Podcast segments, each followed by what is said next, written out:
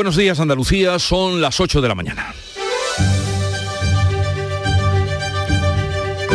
En Canal Sur Radio, La mañana de Andalucía con Jesús Vigorra.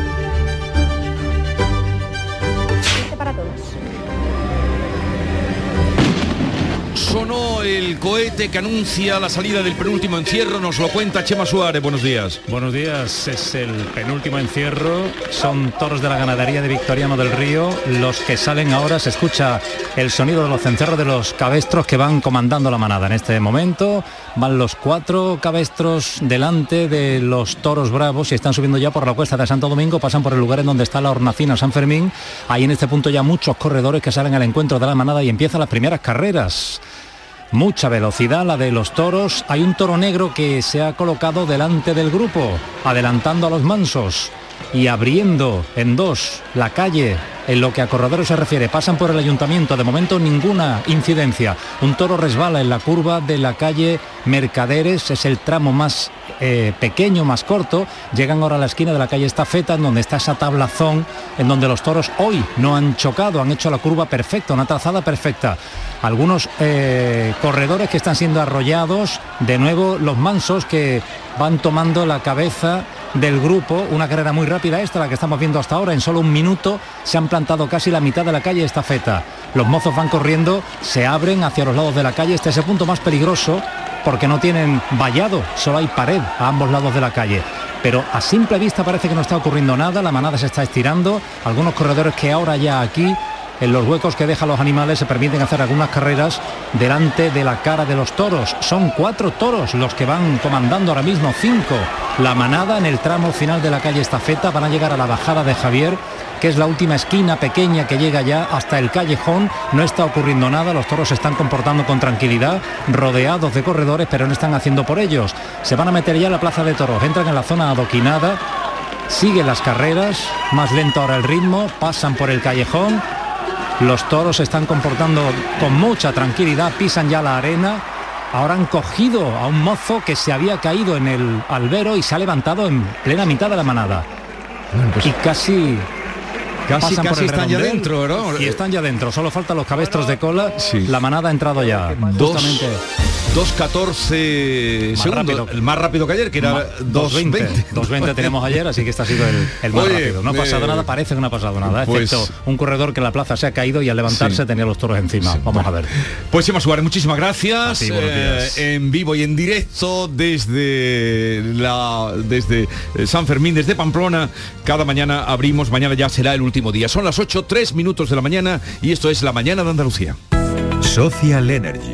La revolución solar ha llegado a Andalucía para ofrecerte la información del tiempo.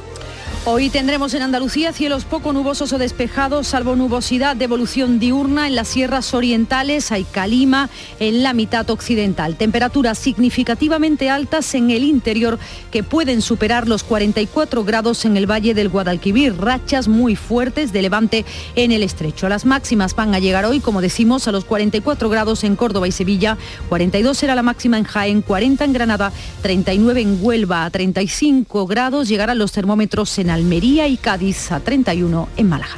Este verano no pases calor y pon el aire sin miedo a que suba la factura de la luz. Aprovecha los precios revolucionarios de Social Energy e instala paneles solares de primeras marcas en tu tejado con 25 años de garantía. Pide tu estudio gratuito y aprovecha las subvenciones disponibles. 955 44 11 11 y socialenergy.es. La revolución solar es Social Energy.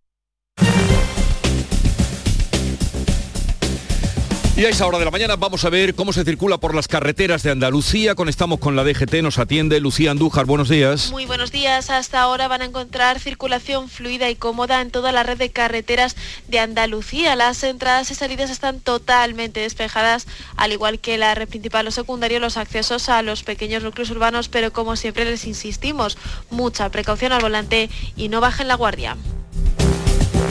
Estoy tremendo, estoy que crujo. Un galán de culebrón, el piar de un ruiseñor, un Adán. Soy colosal, Con el extra de verano, un titán, un espartano. Extra de verano de la 11, el subidón del verano. 15 de agosto, un gran premio de 15 millones de euros y 10 premios de un millón. Extra de verano de la 11. A todos los que jugáis a la 11, bien jugado. Juega responsablemente y solo si eres mayor de edad. Lo hago por tus abrazos, por nuestros paseos, los viajes y conciertos juntos, por tu sonrisa y por tus besos. Lo hago por seguir cuidándonos. Llevamos dos años luchando para frenar la COVID-19. Ahora más que nunca la responsabilidad es de todos. Actuemos con precaución y prudencia. Está en nuestra mano mantener todo lo construido. Junta de Andalucía. En Canal Sur Radio, la mañana de Andalucía con Jesús Vigorra. Noticias. Miércoles 13 de julio, hoy sigue el debate sobre el Estado de la Nación después de una sesión, la de ayer, en la que Pedro Sánchez anunciaba nuevos impuestos a las grandes empresas energéticas y a los bancos y ayudas a las familias para hacer frente a la inflación. La sesión se va a reanudar a partir de las 9 de la mañana con el turno de los portavoces a los grupos minoritarios desde Madrid. Isabel García, buenos días. ¿Qué tal? Muy buenos días. Hoy viviremos la segunda sesión del debate con la continuación de los grupos parlamentarios que no pudieron intervenir ayer en una sesión que terminó al filo de las nueve y media de la noche. Serán los grupos de Ciudadanos, Plural, PNV y Mixto los que tienen hoy turno de intervención. Lo último que vivimos anoche fue quizás el momento más tenso de todo el Pleno, que fue cuando el líder de Esquerra Republicana echó en cara al presidente del Gobierno en su actitud ante la muerte de un grupo de inmigrantes subsaharianos en Nador, inmigrantes que intentaban cruzar la valla para pasar a España. Sacó y puso encima del atril nada más y menos, nada más y nada menos que tres balas. Le escuchamos. Mire, señor presidente, ¿sabe qué son? Son balas que ha recogido mi compañera María Dantas en la frontera de Ceuta con la que mataron a 37 personas. Las balas. No, no, ustedes no, ustedes no. La gendarmería marroquí. Y usted dije, y usted dijo que no estaba tan mal. Usted dijo que no estaba tan mal. El presidente del gobierno, visiblemente enfadado, le dijo desde el atril que a él no le llamaba nadie racista y desde el escaño, queremos decir, le dijo que, desde, que a él no le llamaba nadie racista y desde el atril eh, le dijo lo siguiente, le escuchamos. Se ha equivocado gravemente, señoría. Mire, en este hemiciclo la mera exhibición de balas es un error imperdonable, imperdonable. Precisamente en este hemiciclo. El Congreso no es una corte penal, señoría, no lo es. Es el templo de la palabra. Aquí entraron balas, sí, señoría, entraron balas. Están en los techos de esta casa y fueron traídas por golpistas. Se ha equivocado, señoría.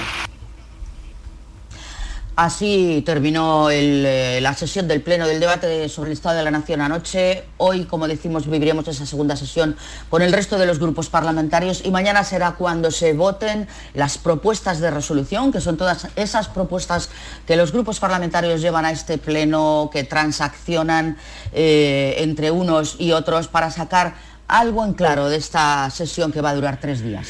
Gracias Isabel. Isabel García desde Madrid. En el primer día del debate, Pedro Sánchez anunciaba, como ustedes saben, más gasto público que iría destinado al transporte y a las ayudas a estudiantes y por otra parte también más impuestos a las empresas energéticas. Beatriz Galeano. Para Sánchez el gran reto que tiene España es la inflación que está empobreciendo a los ciudadanos. Por eso anunciaba la creación de un impuesto hasta diciembre del año que viene que grabará los beneficios extraordinarios de los bancos y otro para las grandes empresas eléctricas, gasistas y petroleras. En total, mil millones de euros son los que espera recabar. Más medidas, los billetes multiviaje y los abonos mensuales de cercanías y media distancia de Renfe desde septiembre y hasta final de año serán gratis. También habrá una ayuda complementaria de 100 euros mensuales para un millón de estudiantes mayores de 16 años que ya disfrutan de una beca y una nueva asignatura de robótica. Estas medidas anunciadas por Sánchez han sido bien recibidas por sus socios de gobierno. Para la coordinadora de Podemos ha sido importante convencerlo y Yolanda Díaz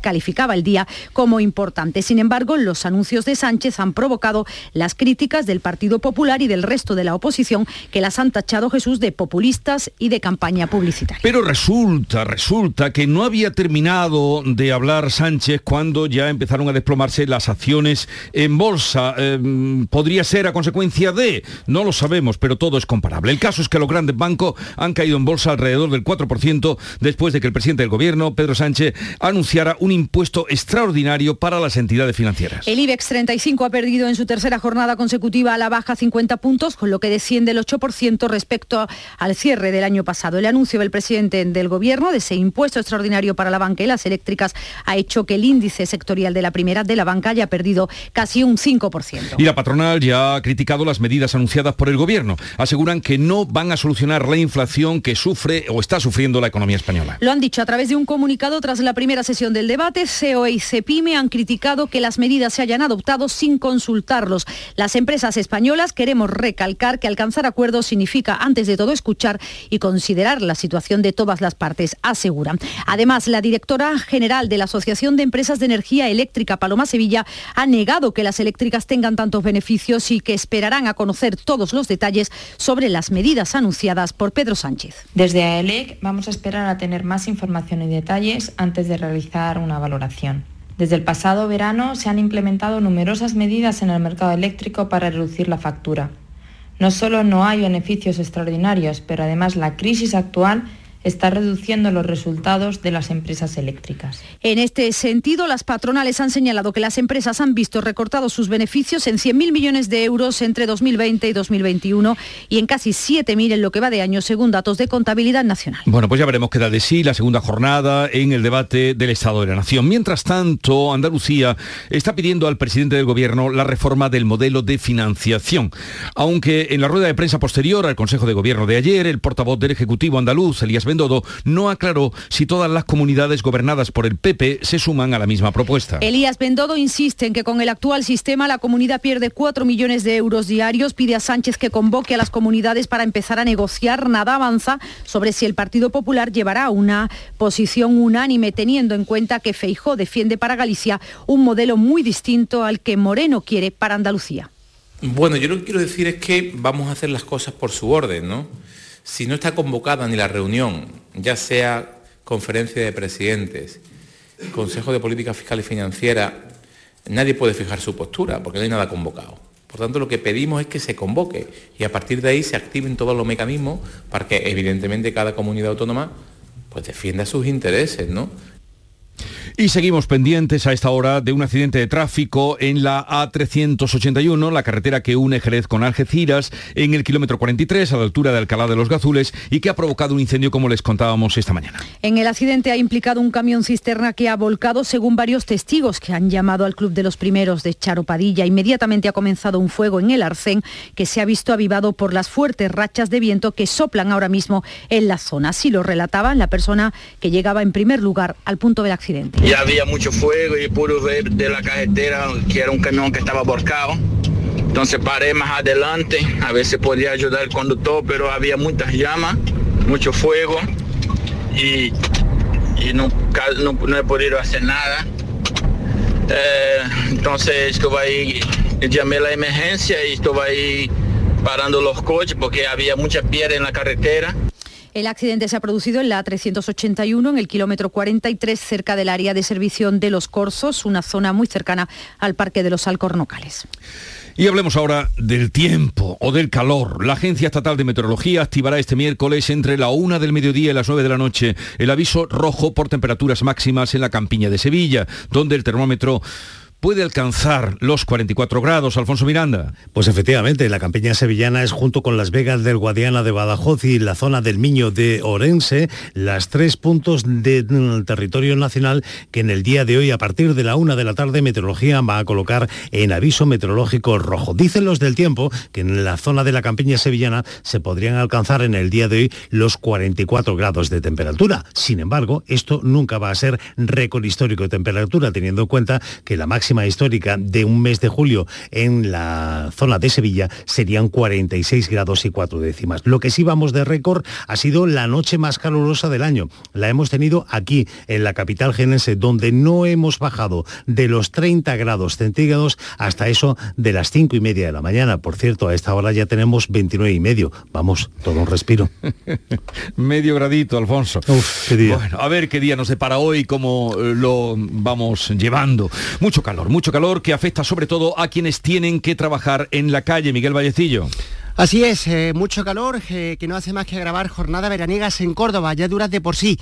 Por ello, el sindicato UGT propone medidas adicionales a las ya establecidas para que los trabajadores puedan evitar esta coyuntura de estrés térmico. Recomienda el sindicato a empresas públicas y privadas que aplique teletrabajo, siempre que se tenga implantado y evidentemente que el puesto lo permita. En su defecto, jornadas intensivas, así como el uso de prendas adecuadas para tareas en exteriores y la hidratación continua. Pide UGT que se cumpla de forma estricta la ley de prevención de riesgos laborales y recuerda sobre todo a los trabajadores que tienen que hacer valer sus derechos. Lo comenta el responsable de salud laboral de UGT en Córdoba, Jaime Sarmiento. Pero en caso de producirse accidentes fuera de las jornadas legalmente establecidas o convencionalmente establecidas, pues se pueden perder aquellas indemnizaciones o eh, normas convencionales que recogen los diferentes convenios colectivos. Por lo tanto, hacemos un llamado a todos para vigilar y hacer cumplir la ley de prevención de riesgos laborales y evitarnos accidentes por golpes de calor o derivados de él. Mucho calor también a esta hora en Córdoba. Ahora mismo tenemos en el centro 27 grados. Calor y fuerte viento de levante en el estrecho. Ayer tráfico marítimo en el puerto de Tarifa quedó suspendido esa conexión. ¿Cómo están hoy las cosas, no domingo? Hola, ¿qué tal? Pues el puerto se ha reabierto esta mañana a las 7 y las previsiones dicen que se va a mantener así durante todo el día. La agencia estatal va a desactivar a las 8 de la tarde el aviso amarillo por fuerte viento, rachas de hasta 80 kilómetros por hora, por lo que se entiende que la tendencia es que el levante baje su intensidad a lo largo del día. A esta hora el viento es intenso pero apto para la navegación de los ferries entre el puerto tarifeño y el de la ciudad de Tánger. Es eh, una línea, la única que sirve o que se realiza en el puerto tarifeño entre Tarifa y Tangerville, que es servido y realizado por dos navieras.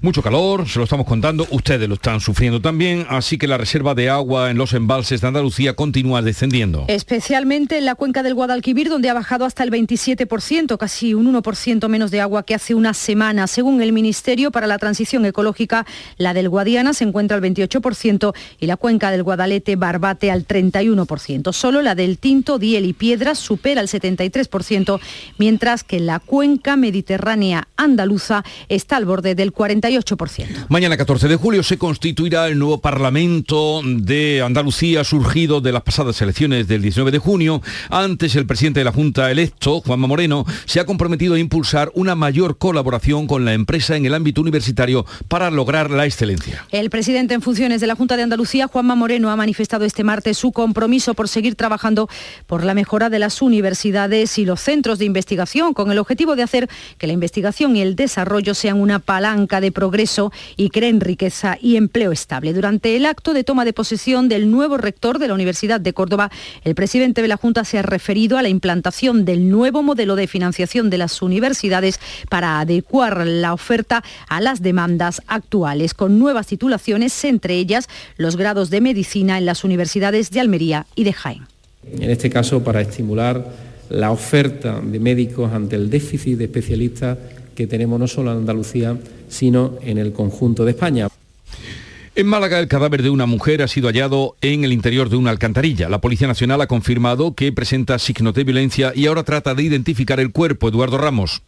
Ser alertados de la posible presencia del cadáver, agentes de la Policía Nacional acudían al lugar y reclamaban la ayuda del cuerpo de bomberos para rescatar este cuerpo sin vida. Por las primeras informaciones se sabe que el cadáver es de una mujer en avanzado estado de descomposición y que presenta signos de violencia. Se presume que puede llevar varias semanas fallecida. El cuerpo está pendiente de identificación.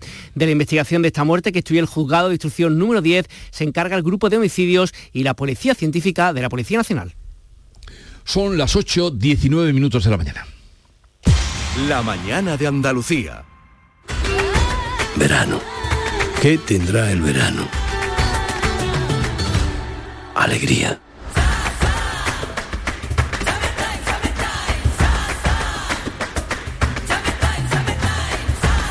Este verano, date una alegría.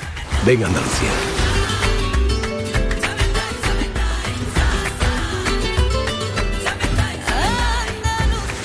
Campaña financiada con fondos FEDER, Junta de Andalucía. ¿Sabes que tomando dos litros de agua Sierra Cazorla te aporta el 30% de magnesio que necesita tu cuerpo? Y además es baja en sodio. No existe otra igual. Agua mineral Sierra Cazorla. En Canal Sur Radio, la mañana de Andalucía con Jesús Bigorra. Noticias. Les hablamos ahora de la huelga de Ryanair que ha comenzado o que ha vuelto esta semana y que sigue provocando retrasos en los aeropuertos andaluces. En el de Málaga este martes han sido 43 los vuelos retrasados, otros 5 en el aeropuerto de Sevilla. En todo el país 200, 234 aviones han salido o han llegado con retraso, 15 han sido cancelados. Los sindicatos piden a la empresa volver a sentarse en la mesa de negociación del convenio para poner fin a los eh, paros. Ernesto Iglesias. Estamos encontrando con que la empresa está intentando intentando reventar la huelga a través del esquirolaje, trayendo trabajadores de fuera, aplicando un 100% de los servicios mínimos. Ha habido cuatro, cuatro despidos ya y eso ha hecho, pues claro, bueno, ha infligido que lo que pretendía hacer, que era eh, miedo entre la plantilla para que no la secundara. El puerto de Málaga ha movido cerca de 3 millones de toneladas en el primer semestre y bate un récord histórico. Crece casi un 80% en este periodo de tiempo. Además de los movimientos de contenedores, destacan los de pasajeros. Por segundo año consecutivo, el puerto malagueño es el que más crece en España. Sigue posicionándose como alternativa al estrecho. El movimiento de contenedores ha crecido hasta un 80%. Carlos Rubio es el presidente de la autoridad portuaria. Creo que es una magnífica noticia, especialmente porque además tenemos una gran diversidad de tráficos que vamos recuperando, los contenedores, tenemos los graneles sólidos, los graneles líquidos, tenemos también el tráfico de mercancía general. El plan de inversiones 2022-2027 para la transformación del recinto asciende a más de 400 millones de euros. El número de escalas y pasajeros crece, aunque se mantiene todavía, eso sí, por debajo de las cifras prepandemia. Y el presidente de la Junta, Juanma Moreno, anunciaba la pasada semana que habría una inversión de 200 millones para incentivar el primer empleo y formación de 18.000 jóvenes beneficiarios que podrían beneficiarse. Justamente el BOJA, el Boletín Oficial de la Junta de Andalucía, publicaba ayer que Empleo va a destinar 120 millones en incentivos para la contratación de 13.330 jóvenes que están desempleados. En un momento vamos a poder aclarar algún aspecto más de las particularidades que tiene ese programa que se llama Joven Ahora con Miguel Ángel García Díaz, que es el viceconsejero de Empleo, Formación y Trabajo Autónomo. Vamos a estar con él en unos momentos y podrá aclararnos en qué términos, qué personas van a poder optar, cómo lo harán los ayuntamientos, serán todos los que eh, puedan distribuir ese dinero, cuantía que ayer se publicaba en el Boja, pues eso lo vamos a ver en un momento. En Canal Sur Radio, la mañana de Andalucía con Jesús Bigorra. Noticias. ¿Por qué Agua Sierra Cazorla es única? El equilibrio de su manantial es único, el más ligero en sodio, la idónea para la tensión arterial, más rica en magnesio, calcio y bicarbonato. Y ahora Agua Sierra Cazorla con los refrescos saludables de verdad, sin azúcar y sin gas, más naranja y limón. Agua Sierra Cazorla, la única en calidad certificada. ¿Estás preparada para las rebajas de MacArthur Glen Designer Outlet Málaga? Ven a descubrir nuestros descuentos hasta el 50% en tus firmas de moda favoritas. Y disfruta además de restaurantes, parque infantil y aparcamiento gratuito. Este es mi mundo. Ven a descubrir el tuyo a MacArthur Glen, tu designer outlet junto al aeropuerto de Málaga. Este verano abrimos todos los días de 10 a 10. La mañana de Andalucía. Miguel Ángel García Díaz, viceconsejero de Empleo, Formación y Trabajo Autónomo. Buenos días. Muy buenos días. Gracias por atendernos. Ayer eh, se publicaba en el Boja que Empleo, la consejería de la que usted es eh, viceconsejero, va a destinar 120 millones para incentivar la contratación de más de 13.000 jóvenes desempleados. ¿Cómo se va a aplicar este plan? Bueno, esta es una medida que forma parte de un paquete de cuatro medidas. Eh, esta medida que se denomina Joven Ahora es un programa dirigido a adquirir experiencia laboral, a jóvenes de menos de 29 años con proyectos que van a ser desarrollados por los ayuntamientos y entidades locales, que tendrá un incentivo de 9.000 euros y, como bien ha comentado, afectará o tendrá como beneficiarios a 13.300 personas que van a estar distribuidos en las ocho provincias de Andalucía de acuerdo a la tasa de desempleo de menores de 25 años en cada uno de ellos y se concreta en contratos de seis meses a jornada completa. ¿Y cómo se va a articular? ¿Serán los jóvenes los que tengan que mm, presentarse? ¿Serán los ayuntamientos los que convoquen? ¿Cómo se va a hacer?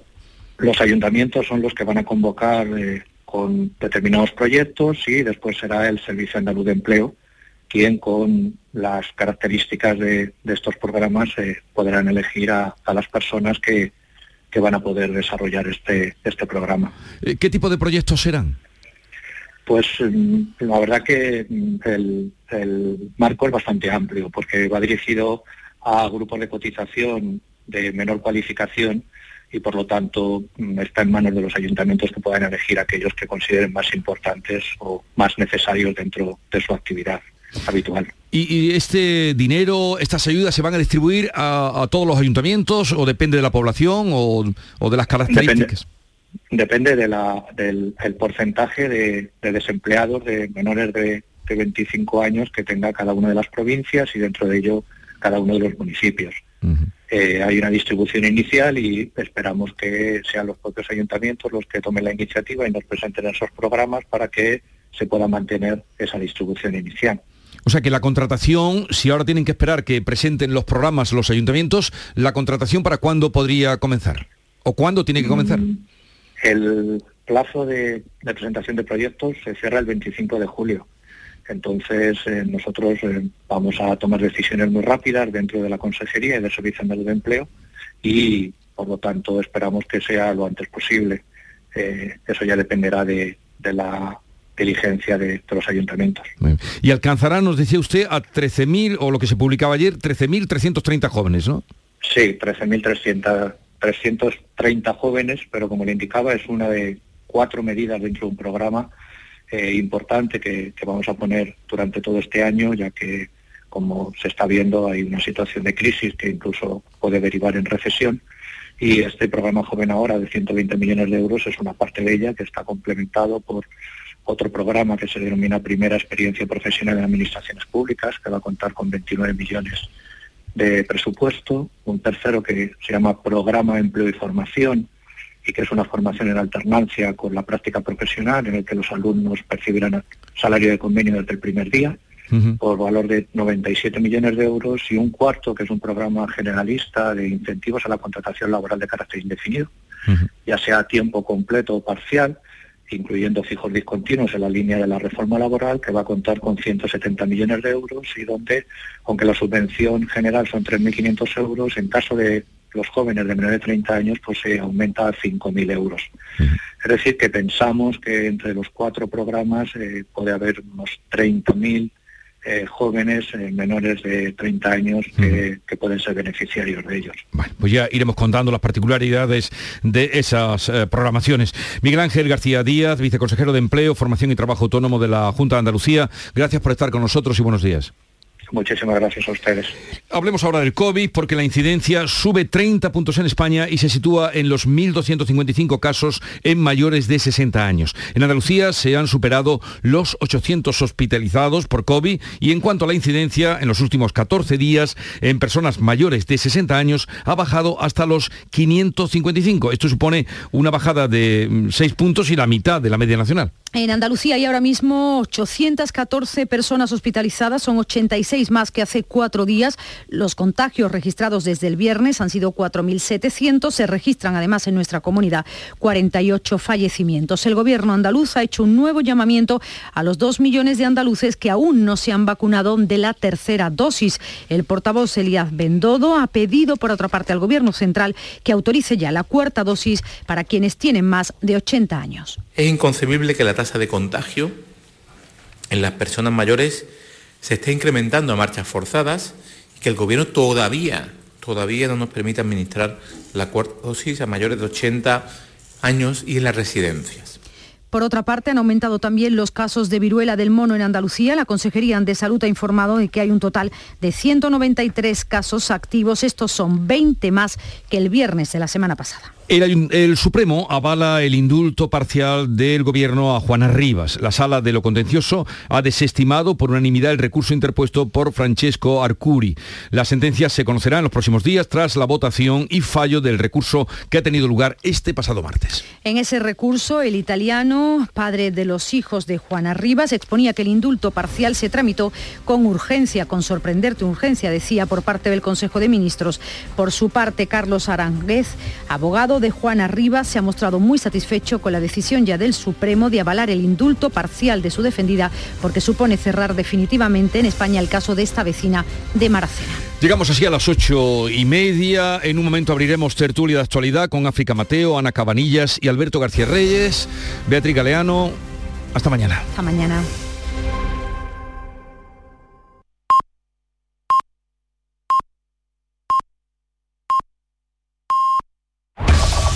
En la mañana de Andalucía de Canal Sur Radio, las noticias de Sevilla con Araceli Limón.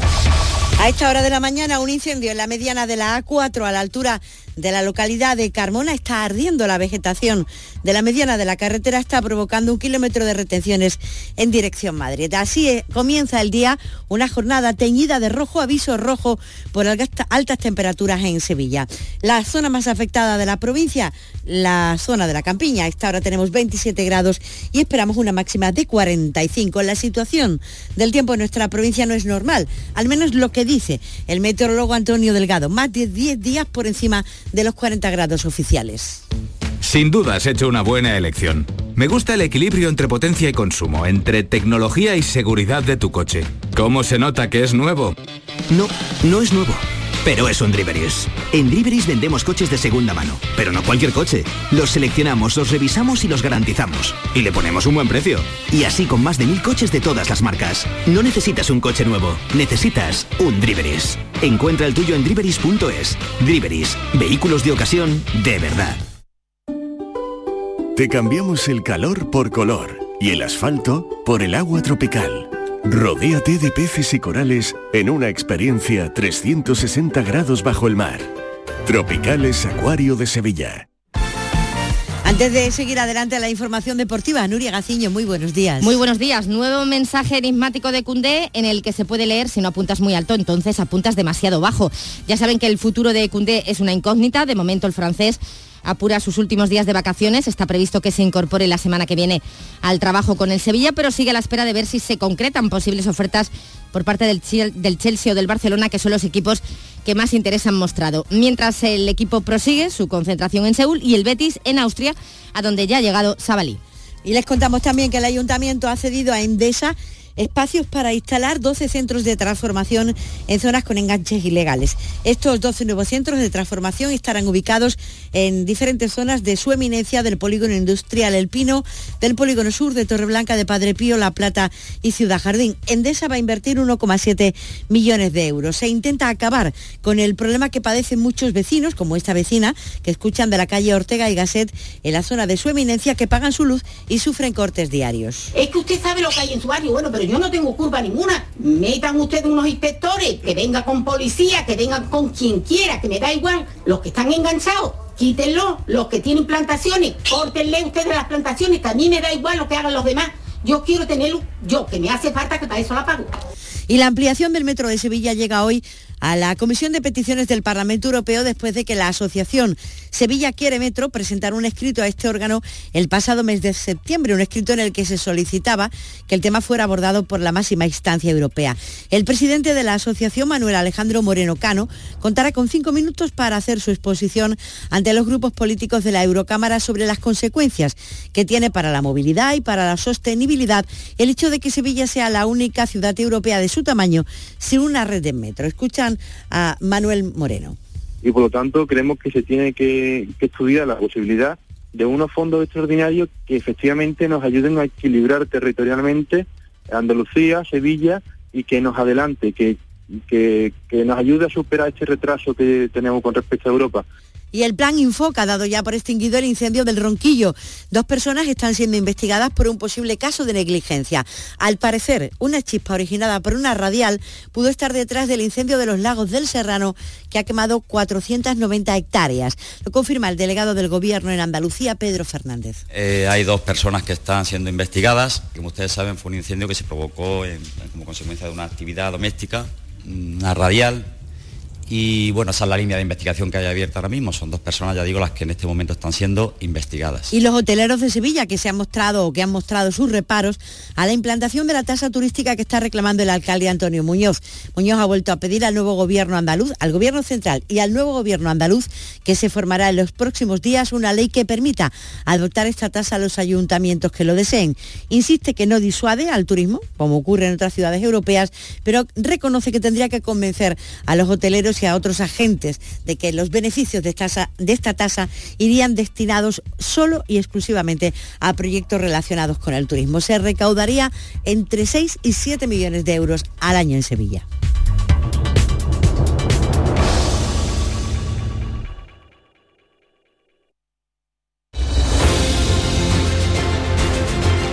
8.35 minutos de la mañana, enseguida abrimos tertulia, charla sobre los temas de actualidad que les venimos contando con Ana Cabanillas, África Mateo y Alberto García Reyes.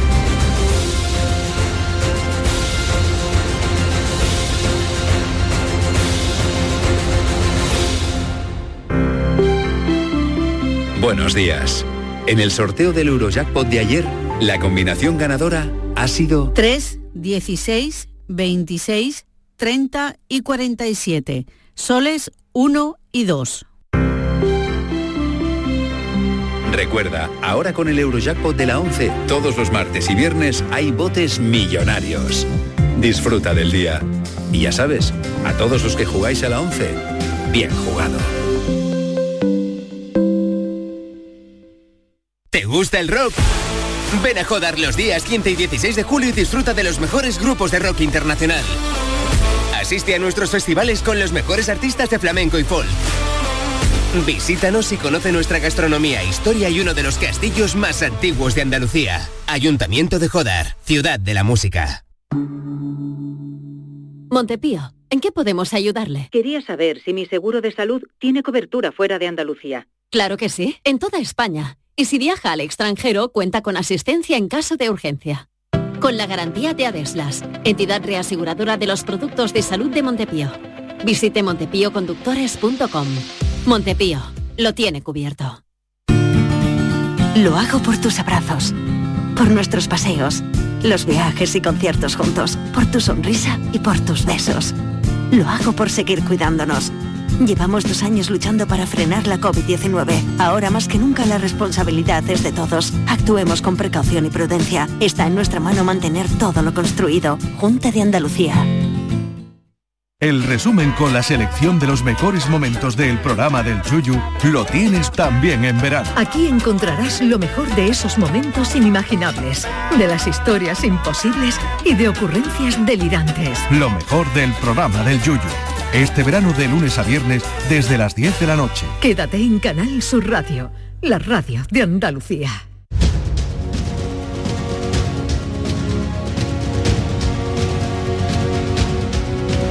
En Canal Sur Radio, la mañana de Andalucía con Jesús Vigorra. Y con Ana Cabanillas del Periódico de España. Buenos días, Ana. Muy buenos días, Jesús. ¿Qué tal estás? Muy bien, muy bien. Aquí de resaca del debate de Estado de la Nación, que eh. estuvimos ayer en el Congreso hasta las 10, bien entrada a las 10 de la noche.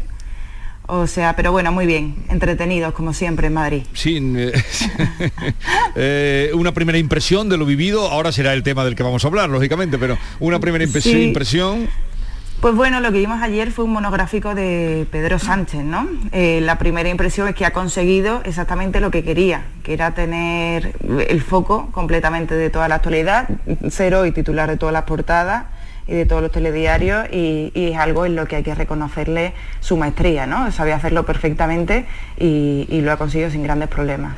Bueno, también nos acompaña África Mateo, delegada del Ideal en el Ejido. Buenos días, África. Buenos días, ¿qué tal? ¿Cómo estáis por ahí? ¿Que erais los um, que teníais la temperatura mejor en, los, en las últimas semanas? Yo prefiero no deciros nada porque veo lo que está pasando en Sevilla y en Madrid y aquí estamos bastante mejor. No, no, aquí se las trae, ¿verdad? Alberto García Reyes, adjunto a la dirección de ABC, buenos días. Muy buenos días. Mejor ni hablamos de lo que está cayendo. Por eso, yo me solidarizo y me callo. Caen de punta hacia abajo, choco frito, recién frito, ¿eh? choco frito, choco frito. Es muy difícil no, no, es muy difícil no volverse loco con, con estas temperaturas, sobre todo la brisa hirviendo esta que vas andando por la calle y te pega un golpetazo de brisa de eso y dices tú, eh, ya estoy, ya, me han dado la vuelta como al pollo en, la pollería, ¿eh? el pollo asado. Madre mía. Pero eh, siempre me pregunto, bueno, lo de ayer y lo de hoy, porque dice que va a ser más, más crudo. Hoy hay eh, alerta roja en muchos sitios, ¿no? Hoy alerta roja, mañana con la sequía que tenemos, cuidado Entonces siempre me pregunto si esto será, eh, si lo habremos vivido o será como a veces nos pintan extraordinario. La verdad es que la, noche, Alfonso Miranda contaba antes que la noche más calurosa se había dado ahora, ¿no? Eh, según los registros. Pero bueno, calor, mucho calor. Calor también en el Congreso. ¿no? Otro calor. Otro calor distinto. Porque, eh, a ver... Más desagradable incluso. Decía Ana que, Ana Cabanillas, que, que Pedro Sánchez ha tenido lo que quería, que era pues ahí un tiempo sin límite, hoy será la segunda jornada, pero vamos a entrar un poquito en lo que, en lo que allí se dijo. Alberto, hoy en la alberca, mira, eh, tú titulas la alberca, que eso es un remanso siempre en tiempo de calor, de, de, sosiego. Es el nombre de mi, de mi columna, de tu columna. empecé a escribir. ¿Y por qué le pusiste la alberca? Pues me, la, me lo sugirió Antonio Burgos. Sí, y, creo que es una historia bonita. Cuando empecé a escribir en el, en el periódico, él me dijo, te recomiendo, te, te sugiero para tu eh, columna que la titules La alberca, porque las albercas son los sitios del agua fresca que permiten regarla y, tú, eh, tú tiras siempre agua fresca. Bueno, pues me, pareció un piropo muy bonito. Lo de agua fresca hoy y me lo quedé y, la alberca se quedó. La verdad es una palabra que siempre a mí por lo menos eh, connota tal vez por eh, haber vivido pues en zona de, rural, la alberca siempre connotaba, antes de que llegaran las piscinas lo único que teníamos era la alberca. En muchos pueblos era lo único. Entonces siempre connota eh, pues algo de, placer y de vivencia. Digo que, que hoy no es agua fresca, o no pensaría eso Pedro Sánchez, porque tú dices, Sánchez ya solo tiene dos salvavidas. Putin, a quien culpa de todo, y Bildung, a quien es culpa de todo. Bueno, le dedicas también otras lindezas como depredador institucional.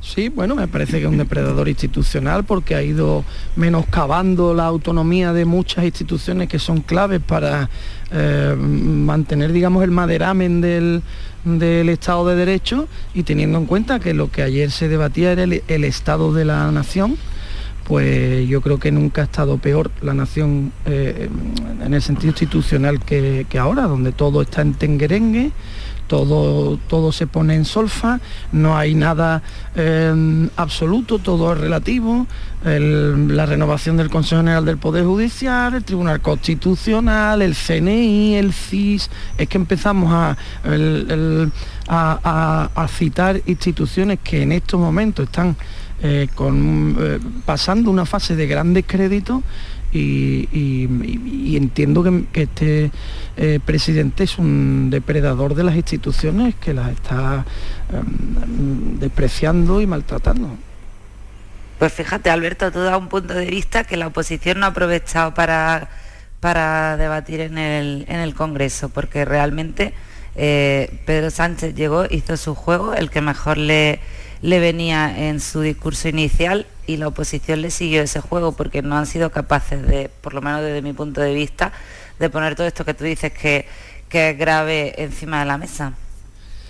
Bueno, la oposición ayer en realidad es que estaba muy ausente, ¿no? Recordemos que el, líder de la oposición, Alberto Núñez Fijo, no pudo intervenir porque, porque es senador. Bueno, que no pudo intervenir es discutible porque yo creo que, porque podría haberlo intentado, eso tampoco lo intentó, estaba allí de cuerpo presente, pero que, fue Cuca Gamarra, ¿no? La que, la que habló no tenía eh, alguien a quien oponerse directamente ni con quien confrontar.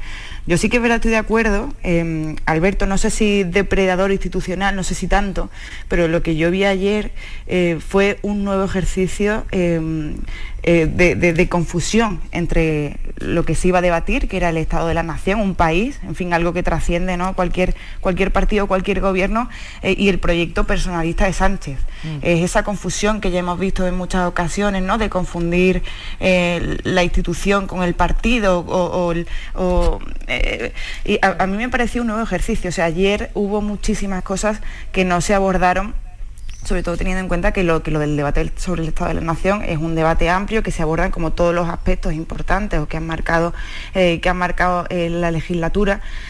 Eh, y aquí solo vimos efectivamente que, la culpa de todo la tiene Putin, la tiene la pandemia y que ellos han gestionado muy bien. Pues no vimos, no hablamos sobre, no se habló sobre inmigración, que es un problema que está ahí, no sé, eh, la OTAN, los de Podemos estaban contentísimos, decían, la OTAN ni la ha mencionado, estaban eh, de la España vaciada, también se quejaban de que no, porque recordemos que Sánchez también llegó al gobierno presentando grandes planes sobre la España vaciada, sobre la España rural, que iba a llevar infraestructura. Bueno, es que ni lo mencionó.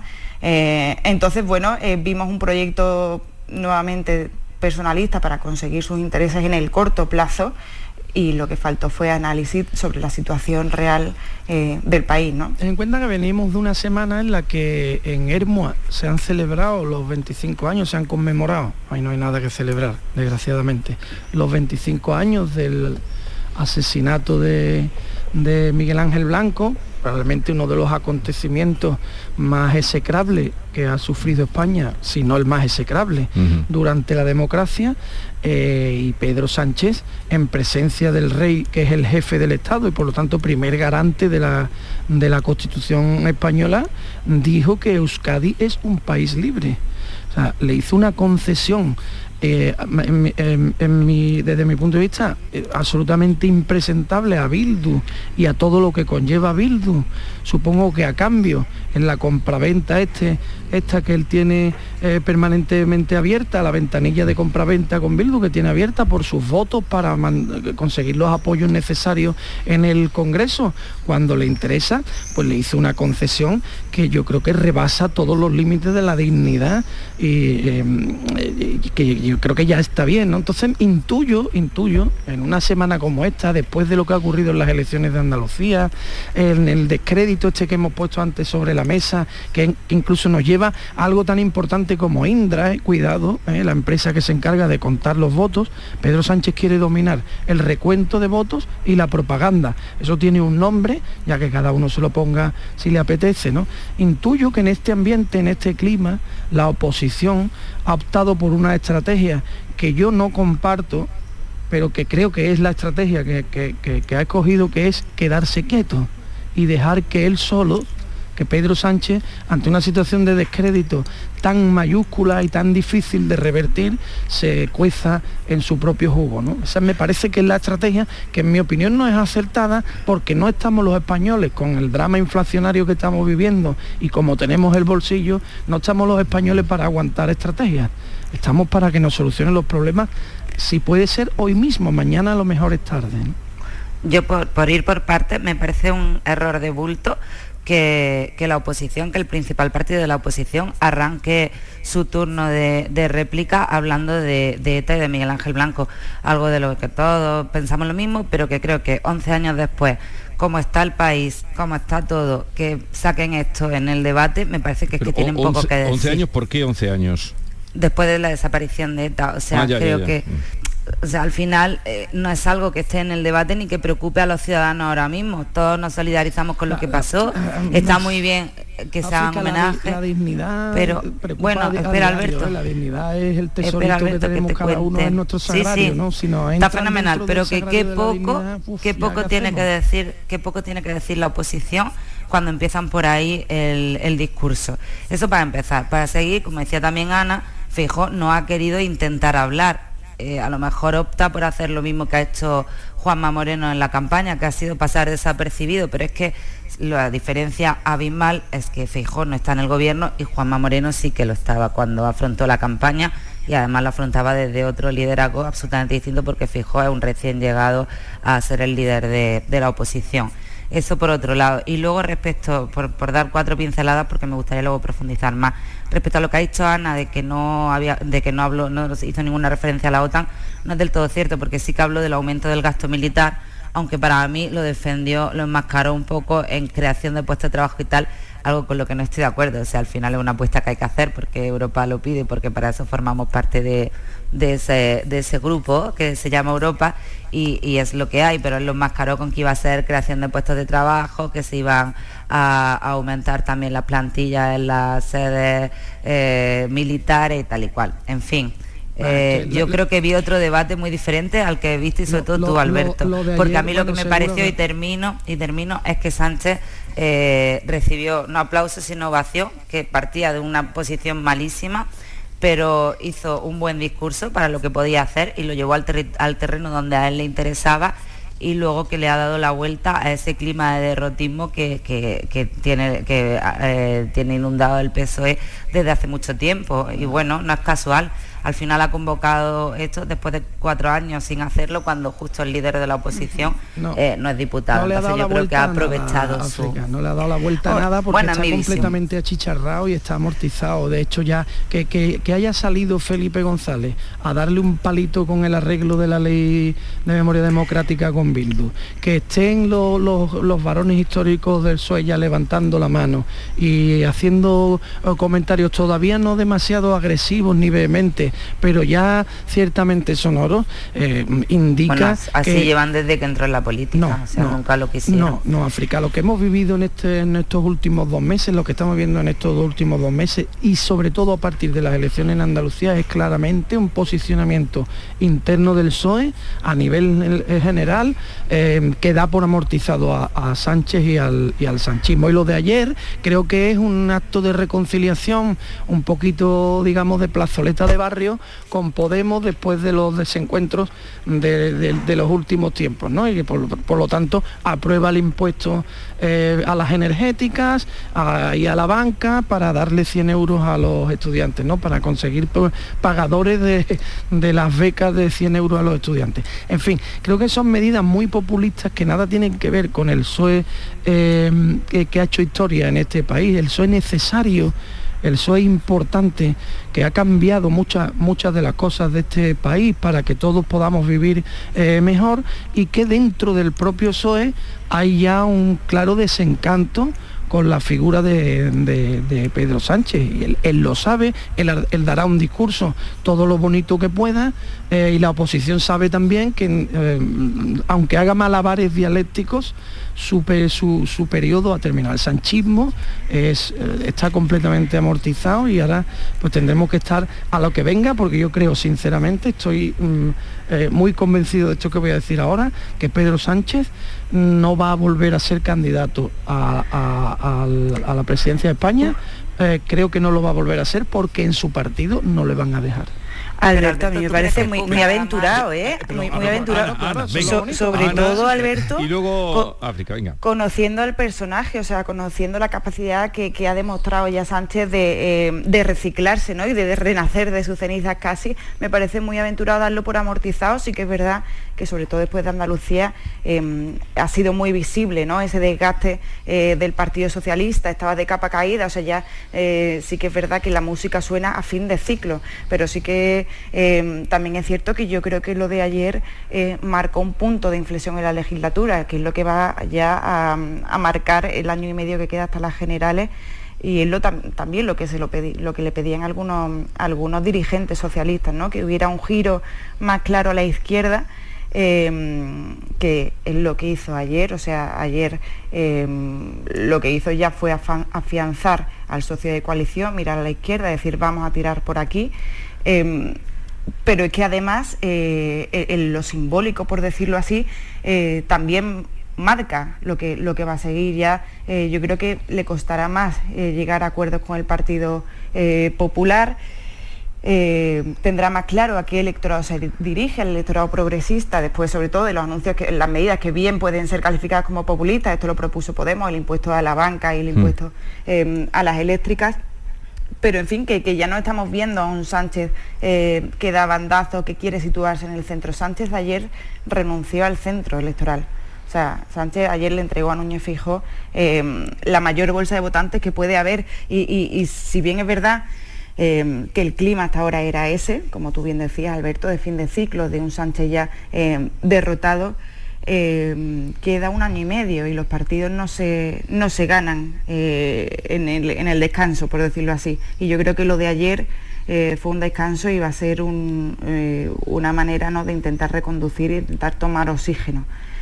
y veremos, y veremos en qué queda, porque, porque claro, aquí el, el problema que tiene que lo que le dice Podemos es que no es un problema, sino que casi que debería ser su bandera, son los socios de investidura, ¿no? que tampoco parece que se, lo, que se lo vayan a poner fácil. Vimos ayer a Rufián también muy crítico. Sí, ahora hablaremos eh, también de Rufián y, Yolanda Sánchez que no aplaudió, Yolanda Díaz, perdón, que no aplaudió, eh, aunque luego cuando salió hizo declaraciones de que ese era el camino, pero en, el, en las salvas de aplausos que hubo eh, no aplaudió Yolanda que además eh, cuando no se aplaude porque se quiere significar estando en la posición que está en la tribuna de o en el banco de los ministros. y, la carita de Yolanda Díaz cuando empezó el debate era un poema, vamos. Hmm. Tenía una cara, no sé si lo visteis, pero justo en el arranque tenía una cara, estaba como en un funeral. Pues claro, ha sido la primera vez que ella no ha podido adelantar las medidas que, iba a anunciar el gobierno, porque en las tres o cuatro ocasiones anteriores lo ha hecho ella por delante del presidente. Pues es que ya no tenía ni idea. no, no, no, Es que si lo llega a decir, lo adelante. Seguramente lo hubiera contado. la realidad... La oposición, la oposición del gobierno es el gobierno, ¿eh? Es curioso esto. Sí, pero ¿sabes lo más curioso, Alberto?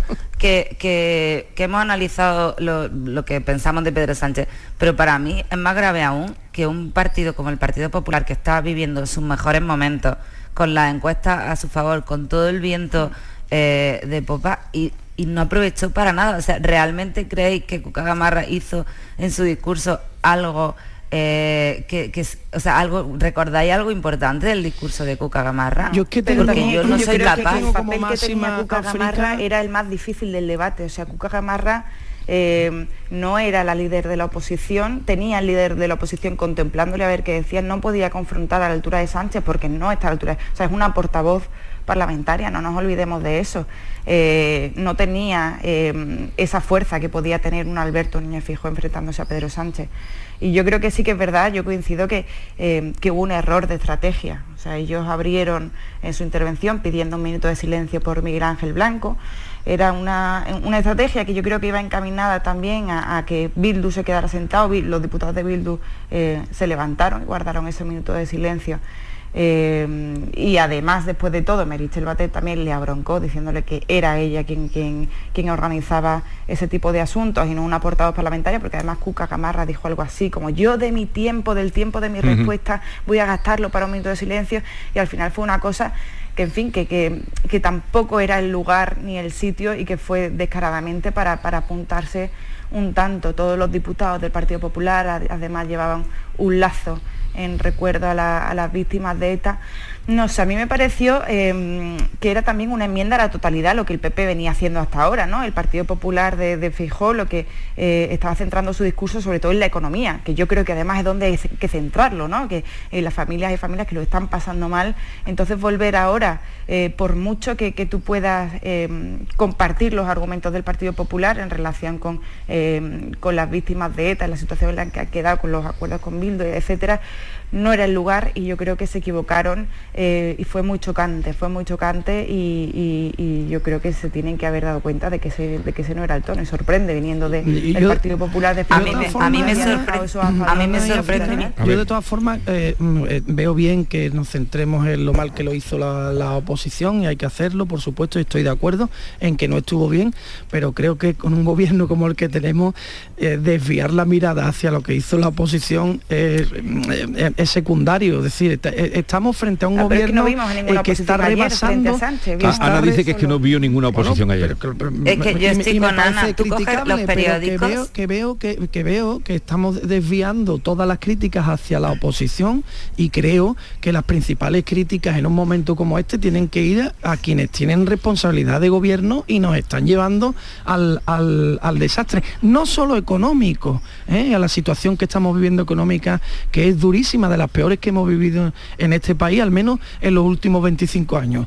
No solo eso, sino nos está llevando a rincones absolutamente lamentables desde el punto de vista moral. Eh, mm, Podremos decir que lo de ETA pasó hace 11 años ya, todo lo que queramos. Eh, va- vale, muy bien, este- todo eso lo podemos debatir. Pero que aquí se esté mm, mm, utilizando un asesinato como el de Miguel Ángel Blanco con fines políticos ¿eh?